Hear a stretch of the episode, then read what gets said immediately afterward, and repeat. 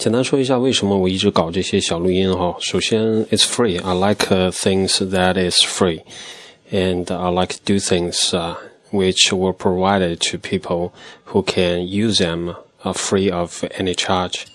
So uh, that's one of the reason. The other reason is uh, because uh, I read it, I read it out loudly. That can help me myself to understand the article better.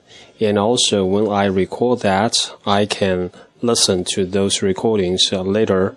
So, for example, this morning I get up maybe I wake up at 6 a.m.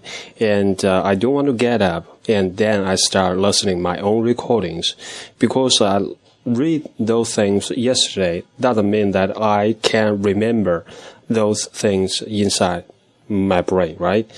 Uh, maybe I read it, I understood that at that time, but later I will forget that.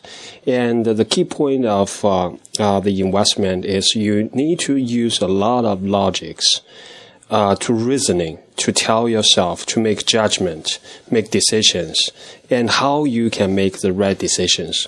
It depends how you understand the current circumstances and the environment, right?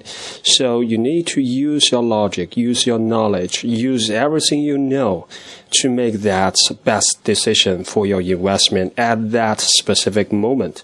So it is very important for you to remember the very important rules and logics. So that's why I think uh, this is quite useful to myself, and I hope you can find a way to utilize all these materials and recordings. I hope this could be help you uh, on your investment. Okay, talk to you next time.